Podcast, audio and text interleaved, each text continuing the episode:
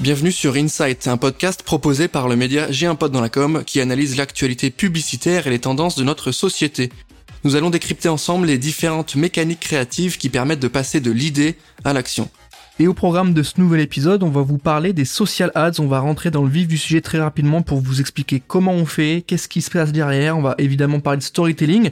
Pour m'accompagner aujourd'hui, je reçois Fanny Genovese qui est Head of Storytelling au sein de l'agence Better and Stronger. Salut, comment tu vas? Salut, ça va bien, merci. On est ravi de t'avoir avec nous aujourd'hui. Comme je l'ai dit, on va parler social ads. Tu vas nous expliquer un peu plus concrètement ce que vous faites à l'agence, euh, quel est ton job concrètement, ce que tu vas apporter aux marques, comment on fait des bonnes campagnes euh, social ads, quels sont les outils de mesure, les KPI et ce qu'il faut raconter.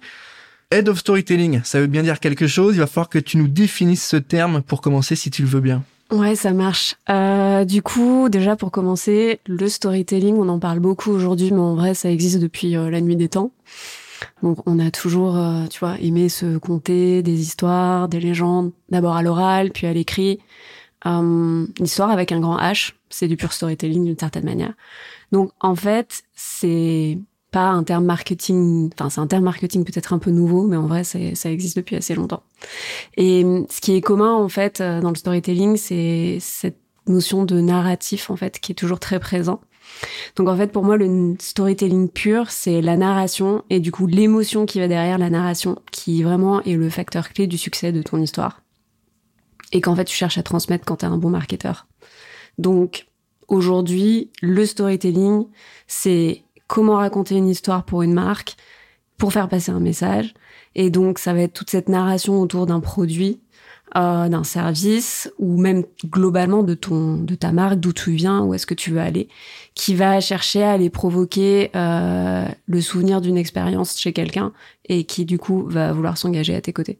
Donc l'objectif c'est de faire appel euh, peut-être plus à l'affect et à l'émotion plutôt que ou pas ou est-ce qu'on peut aussi jouer dans le storytelling avec une certaine forme de euh, rationalité euh, est-ce que c'est deux cordes sur lesquelles on peut jouer en fonction de l'histoire qu'on raconte? Je dirais que vraiment l'émotionnel en fait l'emporte parce que aujourd'hui si tu veux je pense que le vrai défi du storytelling c'est pas forcément juste de compter et raconter mais finalement c'est de lancer la conversation.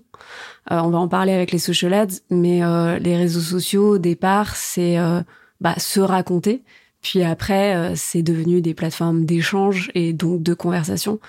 Donc l'émotion c'est déjà se mettre en mouvement d'une certaine manière, donc de lancer le dialogue et c'est pour ça que je dirais que l'émotionnel l'emporte. Est-ce que tu as un exemple toi de d'activation ou d'écriture de storytelling pertinente, éloquente qu'on peut retenir? Je peux te parler d'une marque justement que je trouve assez forte euh, en ce moment. Donc euh, c'est la marque en moins. tu connais cette marque ou pas Non, mais tu vas nous la faire découvrir en direct. Alors la marque en moins, en fait, c'est une entreprise qui est spécialisée dans les produits d'entretien. Et en fait, euh, les gens derrière cette entreprise, ils sont partis d'un constat sociétal et environnemental que, en fait, les produits ménagers, ça contient plein de produits néfastes pour nous en tant qu'êtres humains, pour la planète. Il y a un suremballage, c'est fabriqué loin, donc en gros, euh, absolument pas euh, le produit euh, sexy, ni dans, dans, ta manière de le vendre, ni dans ta manière de le consommer. et du coup, ils ont décidé de monter leur entreprise et de développer donc tout un tas de produits ménagers en revoyant le principe de fabrication, les composants, mais surtout en construisant leur marque sur des valeurs de co-création et de transparence radicale. Et, et du coup, de nommer leur marque la marque en moins. Donc ça, c'est assez fort en termes de storytelling parce que justement, euh, ils sont partis de, de cette notion de transparence que les consommateurs ont ancrée en eux. C'est-à-dire que je pense que tout le monde souhaite aujourd'hui être très exigeant dans sa manière de consommer. Et ils attendent ça d'une marque. Et euh, du coup, euh, leur vision, elle colle aux problématiques d'aujourd'hui, elle colle à ces préoccupations-là. Euh, le nom de marque qui n'en est volontairement pas un, ça c'est fort en termes de storytelling. Le copywriting qu'ils ont, tu verras sur tous leurs produits, le packaging, euh, leur site est ultra minimaliste. Leur catchline c'est euh, démarquez-vous. Donc la marque en moins, démarquez-vous. Je trouve ça assez assez simple et efficace. et ensuite dans la manière dont ils se sont présentés au public, ils sont très forts aussi. Ils ont d'abord travaillé des publics rédactionnels avec Brut, tu vois, sur les réseaux sociaux pour présenter leur concept. Et puis dernièrement, euh, ils ont une campagne de social ads qui tourne sur YouTube en ce moment, où euh, ils sont vraiment dans cette mouvance de l'authenticité maximum. Genre, on explique le concept, on explique d'où vient notre idée, on explique pourquoi on vous a inclus en fait dans ce projet. Ils montrent euh, les dessous de la naissance de la marque, qui sont à leur côté, qui sont les acteurs. Donc voilà, pour moi c'est un très bon exemple de storytelling sur la naissance d'une marque, aussi bien dans le fond que dans la forme en fait. Est-ce qu'aujourd'hui, euh, tu peux euh, nous expliquer rapidement, tu l'as fait, euh, mais refaire un point peut-être sur l'importance de, de ce storytelling pour les marques Tu l'as dit, raconter quelque chose, placer son produit de manière un peu plus native, entre guillemets, arriver à de la conversation. Pourquoi c'est important et pourquoi un discours trop promotionnel peut parfois ne pas fonctionner? Yes. bah, Aujourd'hui, le monde est communication 24 heures sur 24, 7 jours sur 7. Donc forcément, il y a une surenchère euh, d'offres, euh, de produits, de communication. Et en fait, euh, comme j'expliquais, nous sommes chacun, tous en tant que public et consommateur ou futurs clients, devenus assez exigeants face à ça. Hum, en fait, la personne lambda connaît le marketing aujourd'hui. Elle est capable de voir un message de réclame, elle est capable de comprendre euh, ce qu'on va faire miroiter pour euh, avoir un certain produit. Donc finalement, elle, enfin chacun, on exige, je pense, des marques non seulement une bonne idée, ça c'est le point de départ, un bon produit, ça c'est l'indispensable, et euh, et avant tout aujourd'hui des valeurs qui vont être communes à ce que nous en fait, enfin à la manière dont on souhaite se positionner dans la société, et une transparence dans le business. Et ça, c'est assez nouveau. Et avec l'arrivée d'Internet, la marque, en fait, elle a à sa dispo un, un, un nouveau média, en fait, qui euh, qu'elle doit contrôler pour pouvoir justement se raconter, se dévoiler et se vendre. Et c'est là-dessus que le storytelling, en fait, est un peu clé. C'est-à-dire qu'il y a le fond, et il y a aussi la forme, parce que avec l'avènement des réseaux sociaux, finalement, une marque, elle est devenue euh, à la fois euh, titulaire d'un nouvel espace-temps et tributaire aussi de cet espace-temps où en fait le dialogue il s'arrête jamais. Donc si elle le maîtrise pas et ben en fait euh, oui si elle perd la maîtrise de son récit tu vois et qu'il est raconté par d'autres ben c'est là où le, le bas blesse en fait. Donc c'est pour ça que non seulement elle doit se raconter mais elle doit lancer un dialogue et une conversation pour continuer d'être en maîtrise en fait euh, de son histoire. Moi, j'ai une question justement pour lier ce que tu nous racontes là euh, par rapport au storytelling et le lier avec les social ads on a le sentiment que tu vois, le storytelling, c'est raconter quelque chose, peut-être prendre un peu plus le temps de se poser, de faire des bons choix d'écriture et de proposition de valeur, versus les social ads qui sont des formats 15 secondes, 5 secondes, 20 euh, secondes. Comment on fait concrètement pour raconter quelque chose en 5 secondes? Est-ce qu'il y a une méthode d'écriture particulière? Est-ce qu'il y a une méthode de montage? Est-ce que se dire, je sais que non, mais je pose la question exprès, que un spot télé qu'on met en format story 15 secondes, est-ce que ça va marcher ou est-ce qu'il faut changer le montage, l'écriture? Comment on fait le lien entre, entre le storytelling et les social ads? Ben, en fait, on part de la base. Donc, euh, la base, c'est euh, finalement, c'est quoi ta vision du monde, c'est quoi ton grand pourquoi en tant que marque, et c'est quoi que tu as envie de défendre. Et après, euh, la difficulté majeure, comme tu l'as souligné, c'est de passer d'un format spot publicitaire de 30 secondes où tu racontes une jolie histoire, où tu as le temps, en fait, de développer, en fait, quelque chose. Hein. Donc, avec un protagoniste, il va lui arriver une aventure, et puis toi, tu vas potentiellement répondre, en fait, à une problématique auquel il répond. Donc en fait, tout, tout ce scénario-là, tu dois le, le, le, découper, mais surtout, tu dois réfléchir à comment reformuler le message dans un espace qui est saturé. Donc, en fait, il n'y a pas une technique, il y a plein de techniques. Euh, par contre, mon conseil, c'est de réfléchir à c'est quoi l'objectif final en fait, c'est-à-dire ton format là que tu es en train d'essayer de faire, ton snack content, c'est quoi le but en fait? Qu'est-ce que tu veux faire derrière? Est-ce que tu veux convertir? Est-ce que tu veux juste te faire connaître? Est-ce que tu cherches un nouvel abonné? Euh, Est-ce que tu cherches une action euh, directe par exemple pour que quelqu'un s'inscrive à ta newsletter?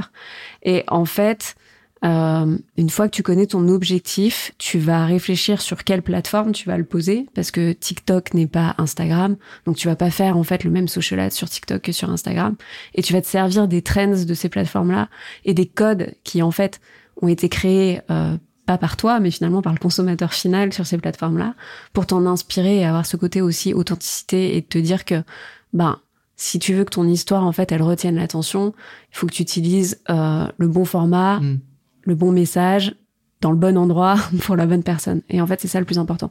Quand tu parles de trends, c'est pour ceux qui nous écoutent, hein, je pense qu'on est tous ok là-dessus. C'est les, les des, des formats qu'il y a sur TikTok, Insta ou autres euh, qui ont été prises une fois et qui après euh, ont été reprises plusieurs fois, soit une musique, soit un format, soit un angle.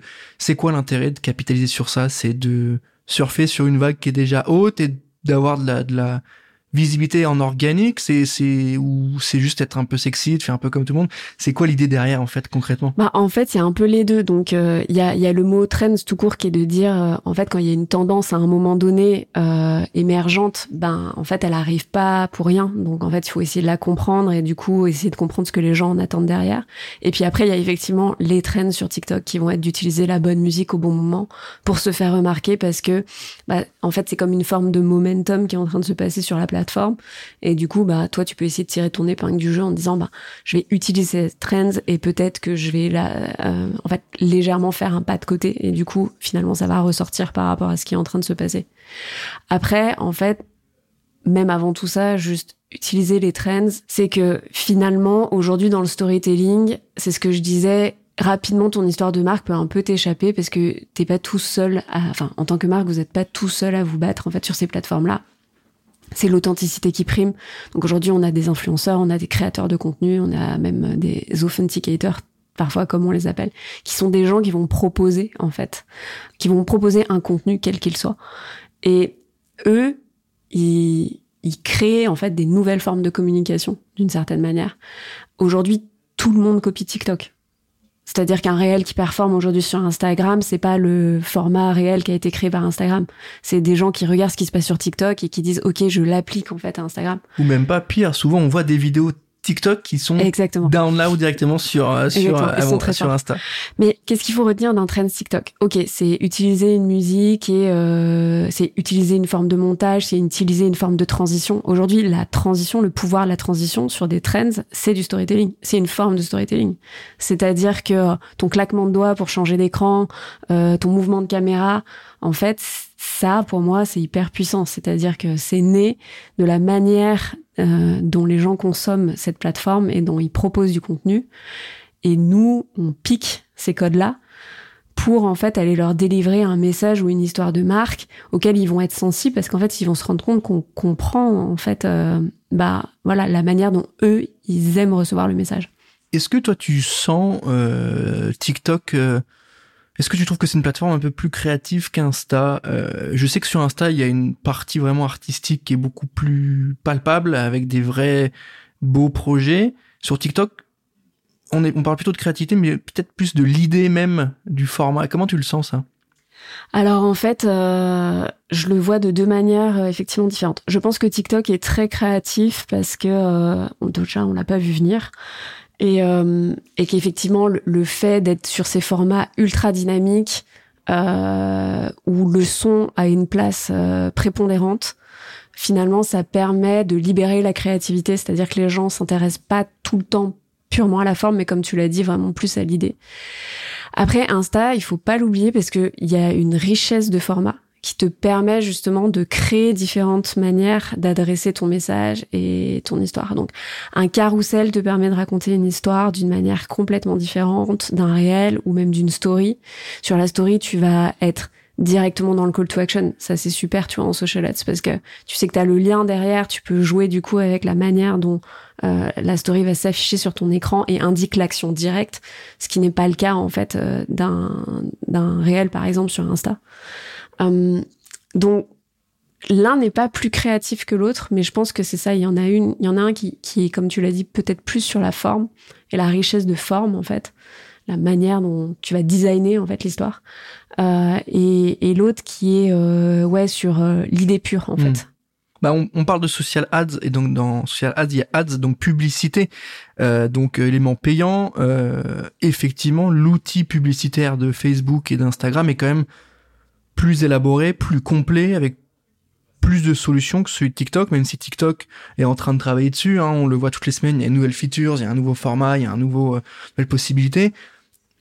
L'état reste plus abouti. Ouais, la force de TikTok, c'est que quand ils sont arrivés, enfin, tel qu'on l'a connu il y a deux ans sur le marché, ils ont directement capitalisé sur leur marketplace de creators. Et euh, en fait, ils ont compris que les marques auraient besoin de cette authenticité pour réussir à performer euh, aujourd'hui sur les réseaux sociaux. Et du coup, ils ont placé cette, ce système de, de, création de contenu authentique au cœur même en fait de leur dispositif. Donc il y a plus une logique d'influence directement euh, inhérente, voire enfin qui est au cœur de la plateforme plus qu'Instagram, qu'Instagram qui est plutôt uniquement un levier. TikTok est, évolue avec l'influence et les créateurs. Aujourd'hui, à l'instant T, je dirais oui. Mais il faut pas non plus oublier que euh, c'est Instagram qui a permis à des gens de se démarquer en tant qu'influenceur. Instagram qui a repris des formats de Snapchat, ouais, parce qu'il faut qu'on revienne aux bases quand même. Hein. C'est quand même les stories, les swipe up, les les les euh, gauche droite, c'est au tout départ Snapchat, tu vois. C'est c'est c'est assez fou de, de se le dire, mais c'est vrai. Donc euh, rendons à César ce qui est à César. C'est hyper intéressant ton approche sur ce sur ces sur les usages, sur les formats, etc. Est-ce que tu pourrais nous donner peut-être euh, quelques conseils sur ce qu'il faut retenir pour faire ouais. une bonne social ad, ce qu'il faudrait éviter? Ouais, alors en fait, euh, la base, c'est pourquoi? Donc euh, là, faut vraiment revenir au fondement d'un projet et, même d'une campagne, c'est-à-dire que finalement, être clair sur les, enfin sur ce qu'on souhaite atteindre, c'est-à-dire définir les objectifs du des social ads derrière. Euh, donc comme je comme je le disais juste avant, finalement, est-ce qu'on est sur une campagne d'acquisition? Qu'est-ce qu'on veut en fait? Est-ce qu'on veut euh, juste des nouveaux abonnés pour en fait faire connaître euh, notre compte sur la plateforme, ou est-ce qu'on veut des nouveaux clients, donc qui certes vont passer par notre compte, mais dont la direction finale derrière c'est l'achat d'un produit? Euh, Est-ce qu'on cherche du reach? Est-ce qu'on cherche de la conversion En fait, tous ces objectifs de social ads, ils vont être hyper importants parce que c'est ce qui va nous permettre ensuite de dire bah voilà la plateforme sur laquelle on va aller et voilà ensuite euh, finalement euh, quel type de campagne on va faire. Est-ce qu'on utilise justement un créateur ou pas, ou est-ce qu'on copie juste des codes? Mais ça c'est vraiment la première étape indispensable. Ensuite donc la deuxième étape ça va être trouver les plateformes pertinentes pour atteindre l'objectif que la marque s'est fixé. La troisième, c'est bah, en fait collecter la bonne donnée grâce aux pixels de chaque plateforme. Parce que en fait, des fois, ça c'est un peu oublié par les marques. C'est-à-dire que ouais, on fait une campagne, mais derrière on traque pas. Donc finalement, on sait pas ce qui marche. Et, euh, et, et, ce fameux pixel, c'est ce qui va vraiment nous permettre de se dire, ok, ça, ce format-là, ça a mieux marché que ce format-là. Donc ça, c'est hyper important. Euh, quatrième étape, ben, du coup, définir la bonne audience, parce que des fois, on juste on pousse mais on, pousse un peu euh, un message à tout le monde et en fait on peut pas toujours parler à tout le monde. Donc euh, ça c'est le basique mais ça reste vrai sur les social ads. Montrer la publicité à la bonne audience et en fonction de sa maturité. C'est-à-dire que si on reprend les étapes d'un funnel de conversion classique euh, si tu postes une campagne qui est hyper awareness tu vois top funnel et que tu espères générer des ventes sur ton site internet derrière ben en fait ça peut pas marcher. C'est-à-dire que les personnes qui vont voir ta pub à ce moment-là, elles sont pas forcément euh, dans cette logique d'achat. On n'est pas dans l'acte d'achat, on n'est même pas dans, la, dans, le est-ce qu'on vous connaît ou pas. C'est euh. exactement. Et il faut pas oublier que euh, même sur les social ads, euh, l'adage de il faut être en contact sept fois avec une information ou une marque avant de se déclencher une action est vrai. Donc en fait, il faut bien mapper justement ces objectifs et, et, et, et en fait le format pour la bonne audience au bon moment. Ça permet aussi peut-être de sortir un peu de, de, la croyance sur ok je mets de l'argent en une semaine j'ai de la conversion.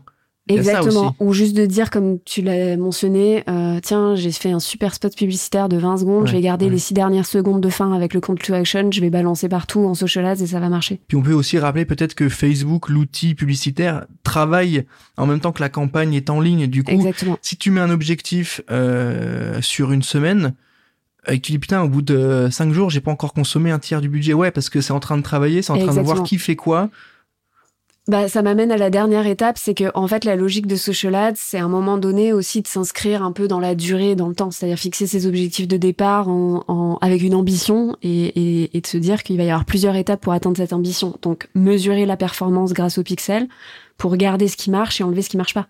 C'est-à-dire que c'est pas grave si en début de campagne on teste, euh, on va dire trois messages qui sont le même mais pas dit tout à fait de la même manière, ou la même histoire mais tu vois avec un enchaînement, on teste différents enchaînements pour arriver à un résultat final. En fait, tu testes et après t'affines et tu dis ah bah tiens la manière dont je raconte mon histoire de telle manière, de telle manière. Donc tiens j'ai telle première pub en justement en top funnel et puis ensuite j'ai un remarketing de cette manière-là mmh, et mmh. puis après euh, j'en sais rien, je repousse en considération euh, ce dernier message, ça marche mieux de cette manière-là.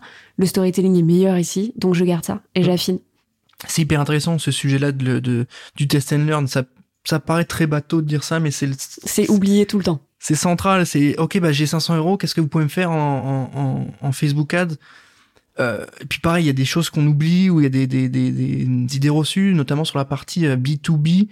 L'outil numéro un du B2B reste encore Facebook, tu vois, en termes d'audience, tellement il y a, il y a de gens, etc. Enfin, c'est intéressant d'avoir ces, ces éléments-là et aujourd'hui tu es, là avec nous pour nous en parler, pour casser un peu aussi les, les, les a priori qu'on peut avoir, les idées reçues et se centrer sur les bonnes pratiques. Euh, aujourd'hui, qu'est-ce que tu vas pouvoir euh, proposer concrètement à, à, tes clients, à l'agence? Qu'est-ce que qu'est-ce que vous avez en termes de proposition de valeur? Est-ce qu'il y a une patte Better and Stronger? Est-ce qu'il y a une manière de faire? Oui, oui. Bah, y a... je vais juste rebondir euh, avant de répondre à cette question. Euh, tu parlais du B2B et c'est hyper intéressant parce qu'en fait, euh, il y a beaucoup de problématiques de B2B qui ne sont pas du tout aujourd'hui instinctives et traitées par les social ads. nous, on a des clients, on fait des campagnes social ads de recrutement. Et l'objectif, c'est parce qu'ils n'arrivent pas à recruter. Et du coup, on va mapper justement euh, euh, bah, tout ce storytelling pour aller chercher le bon profil pour le bon poste. Et, et ça, c'est des social ads aussi. Mais juste, c'est pas un objectif de vente. Donc, euh, le B2B, définitivement, il y a beaucoup de choses à faire en social ads en fonction euh, des objectifs euh, que vous souhaitez atteindre en termes de communication, que ce soit interne ou externe.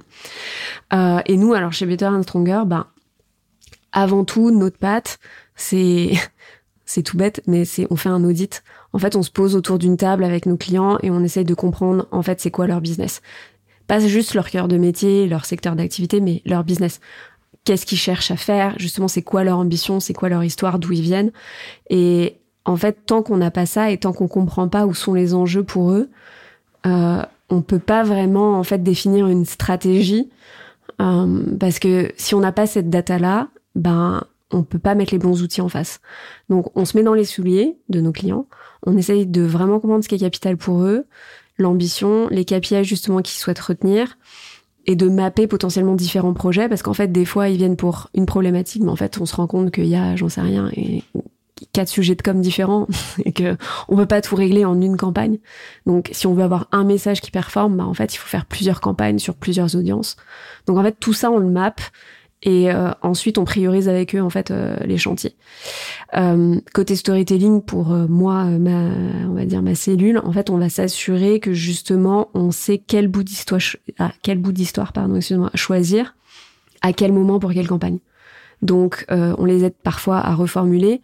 Typiquement, ils arrivent avec un super film, euh, tu vois, de, pub pour euh, le journal de TF1 à 20h et on va leur dire, ouais, ok, ça c'est bien, c'est le début de l'histoire, mais par contre, bah, en social ads, nous, on peut le traiter différemment, on peut bosser avec un créateur, on va dire la même chose, mais en fait, on, va le faire bah, façon TikTok, typiquement.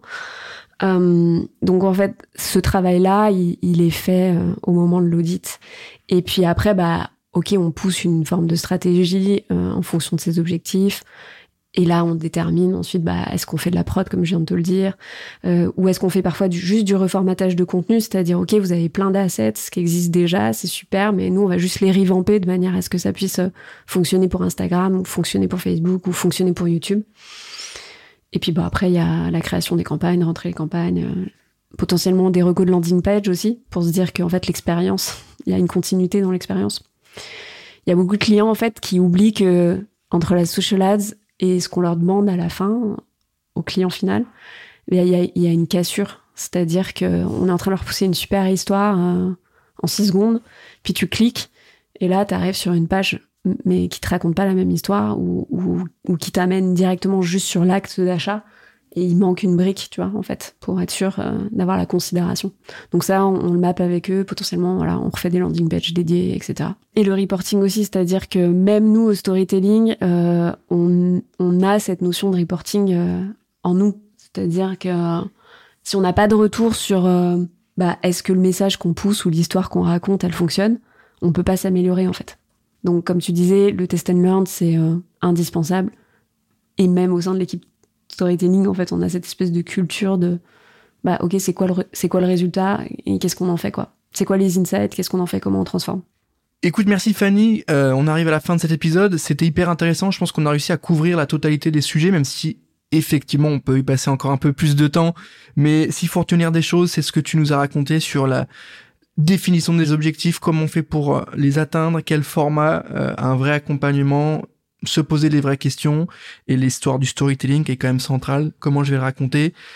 Merci pour ces infos déjà, Fanny. Avec plaisir. Merci d'avoir pris le temps de venir nous raconter tout ça.